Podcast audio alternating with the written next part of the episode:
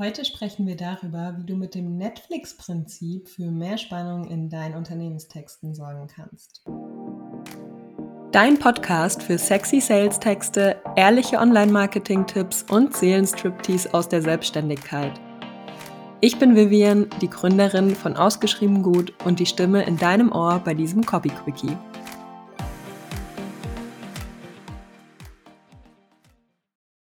Hallo und herzlich willkommen zu diesem Copy Quickie. Ich freue mich, dass du wieder eingeschaltet hast und etwas über Unternehmenstexte und mehr Spannung und Emotionen in deinen Business-Texten lernen möchtest, weil heute sprechen wir über genau das und zwar möchte ich heute mit dir über das Netflix-Prinzip für deine Texte sprechen.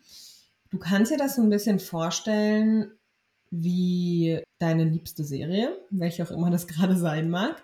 Denn es geht ganz grob darum, dass wir das Prinzip der Cliffhanger nutzen für unsere Unternehmenstexte, weil unser Ziel ist ja, dass wir in unseren Texten Spannung und Neugierde erzeugen wollen. Also, erstmal will ich dir dafür erzählen, was es denn mit dem Cliffhanger auf sich hat, damit du das verstehst.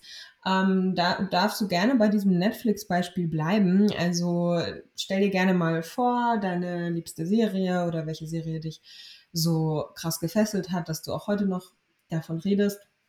Und ganz oft ist es ja so, dass am Ende jeder Folge so ein Spannungsmoment platziert wird. Das ist ultra clever, weil wir ja dann unbedingt wissen wollen, wie geht es jetzt weiter. Wir wollen also unbedingt wissen, wie es weitergeht und entweder führt das dazu, dass wir direkt die nächste Folge suchten und somit die ganze Serie dann an einem Tag irgendwie durchgesuchtet haben, obwohl der Wäscheberg uns schon ganz vorwurfsvoll aus der Ecke anblickt. Oder aber, wenn das halt auch am Ende einer Staffel ist, dass wir gar nicht abwarten können, bis die nächste Staffel erscheint. Also zum Beispiel ähm, vergeht ja zwischen zwei Staffeln manchmal so ein Jahr und dann fiebern wir die ganze Zeit so darauf hin, wann geht die Serie endlich weiter, weil dieser Cliffhanger dazu geführt hat, dass da eine Frage offen bleibt. Und wir wollen wissen, was ist die Lösung dafür? Genau, da sind wir auch schon dabei, was denn ein Cliffhanger überhaupt ist. Es ist ein englischer Begriff und deswegen möchte ich das gerne einmal erläutern, weil der wird in dieser Podcast-Folge eine große Rolle spielen. Und damit wir da einfach äh, auf dem gleichen Nenner sind, erkläre ich das einmal. Wir haben es gerade schon gesagt, der Cliffhanger, das ist ein Begriff, der stammt ursprünglich aus der Filmwelt, bezeichnet mittlerweile aber ganz viele andere Situationen auch. Also Mittlerweile benutzen wir diesen Begriff auch super häufig im Alltag und bezeichnen damit jede Situation, die absichtlich Spannung erzeugt. Das passiert, indem eine wichtige Frage offen gelassen wird oder es äh, passiert ganz zum Schluss in der letzten Sekunde nochmal eine überraschende Wendung, mit der man überhaupt nicht gerechnet hätte. Und diese Unvollständigkeit, dieses bewusste Auslassen von Informationen, das bringt unsere Neugierde in Schwung.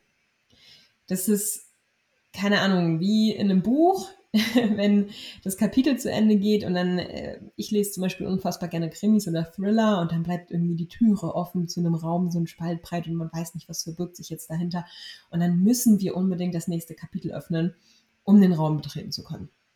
Genauso ist das. Und dieses Prinzip Cliffhanger, ich habe es gerade schon gesagt, dass das mittlerweile in ganz, ganz vielen Situationen angewendet wird, ähm, Im Business-Kontext passiert das zum Beispiel auch auf Social Media ganz oft. Also von einem äh, in einem Reel wird das ganz oft verwendet, äh, dass die Leute dann in der Caption weiterlesen sollen oder auch bei Karussellposts, dass die nächste Slide dann angeguckt wird. Also da findet das auch statt. Und es kann eben auch in unseren Website-Texten auf unseren Verkaufsseiten stattfinden und für mehr Spannung sorgen und uns dabei helfen, dass unsere Texte bis zum Ende gelesen werden. Äh, da sind wir dann auch schon dabei, wie wir dieses ganze Prinzip auf Texte übertragen können. Und es hilft zu verstehen, warum uns dieses Prinzip Cliffhanger so in seinen Band zieht. Es ist nämlich so, es erzeugt so eine natürliche Neugier in uns und Neugier ist was unfassbar Praktisches weil jeder Mensch möchte ja dieser Neugier auf den Grund gehen und sobald unser Gehirn auf Fragezeichen stößt, tut es ja nichts anderes, als nach einer Antwort zu suchen. Und wenn ich weiß, diese Antwort finde ich bei dir, dann werde ich mich auch weiter mit deinen Inhalten auseinandersetzen. Genau, und auch in schriftlicher Form können wir diese Spannungsmomente eben geschickt einsetzen, egal ob das jetzt am Ende eines Absatzes ist oder als Übergang zwischen verschiedenen Textteilen, indem wir eben unsere LeserInnen mit offenen Fragen oder überraschenden Wendungen zurücklassen, sage ich jetzt mal. Äh, damit schaffen wir nämlich eine regelrechte Textspannung, die wiederum dazu führt, dass unsere LeserInnen unbedingt weiterlesen wollen.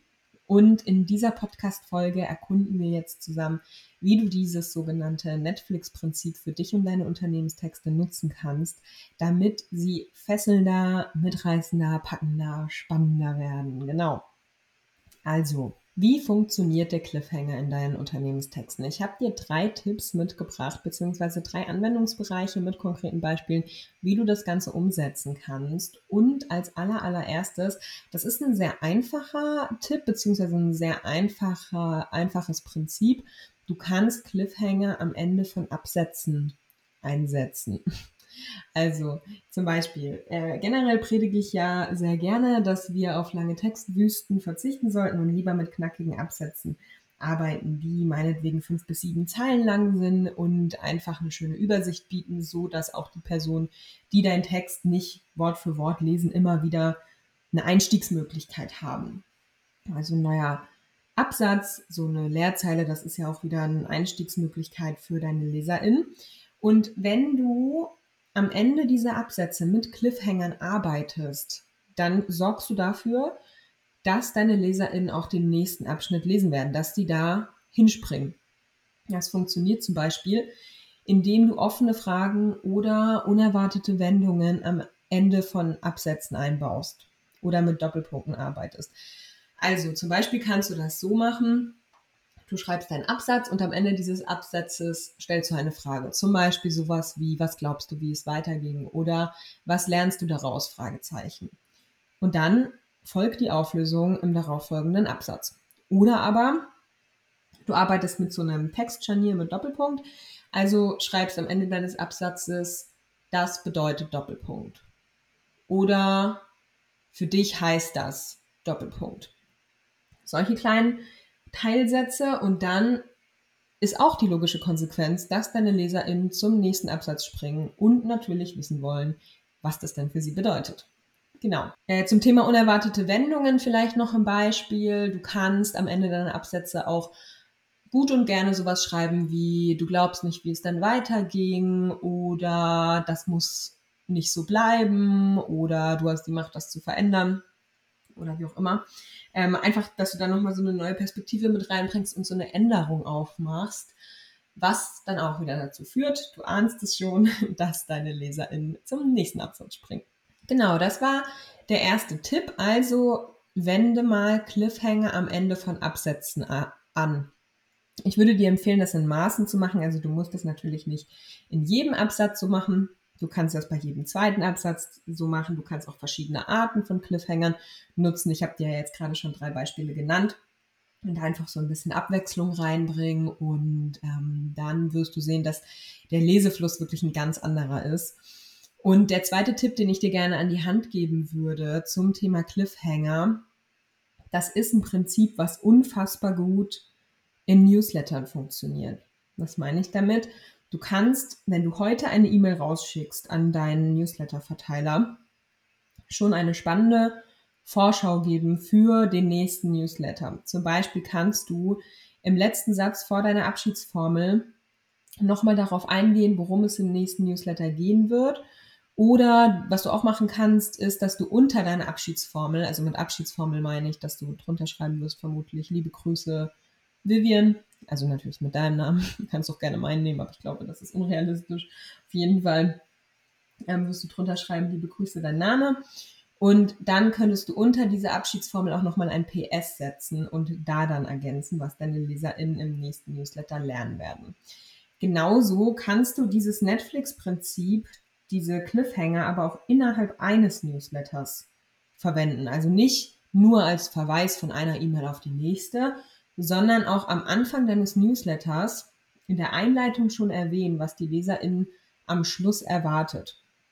Im besten Fall steht zum Schluss äh, deines Newsletters die allerspannendste Information Und dann sind deine LeserInnen nämlich eher dazu geneigt, bis zum Ende zu lesen. Wenn du denen in der Einleitung schon sagst, lies unbedingt bis zum Ende, weil da habe ich den ultra mega Tipp für dich zum Thema XY, dann werden die darunter gehen und dann werden die das auch lesen. Und zum Beispiel kannst du das dann auch kombinieren, wenn du dich gerade im Verkauf befindest oder wenn du etwas verkaufen willst oder zum Verkauf aufwärmen willst oder auf deine Warteliste verweisen willst, dann kannst du das auch genau dort platzieren. Also dann kannst du in der Einleitung schon sagen, am Ende ist dieser super mega Tipp für dich, lies unbedingt bis zum Ende und dann ganz am Ende hast du natürlich den super mega Tipp parat und verweist auf dein Angebot, weil du dir ja sicher sein kannst, dass deine LeserInnen bis dahin springen.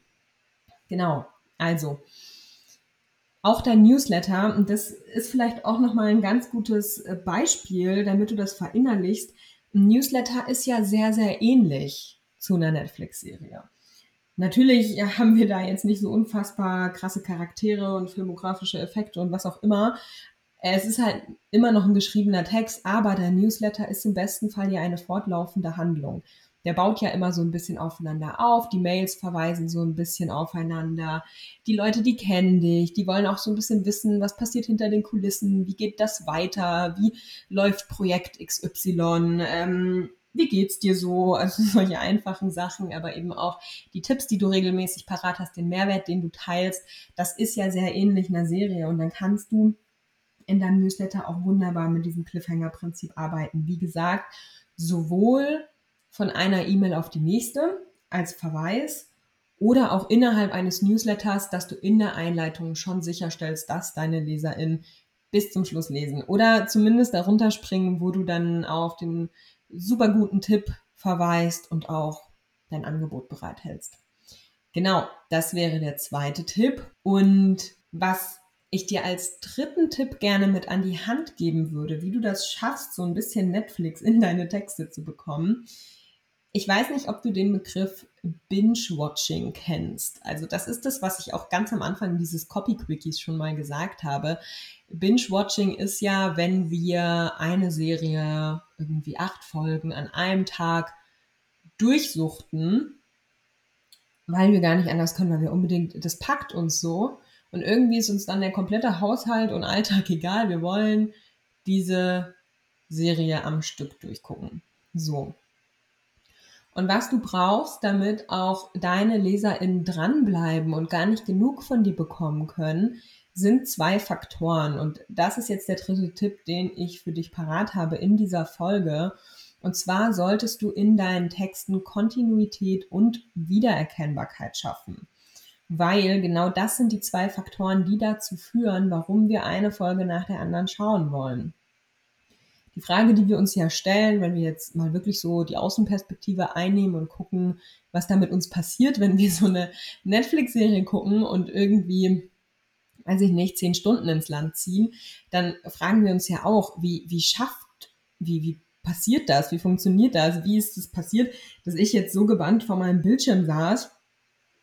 Wie schafft man diese kontinuierliche Faszination für eine Serie? Und wie schaffe ich das jetzt in einem schriftlichen Text?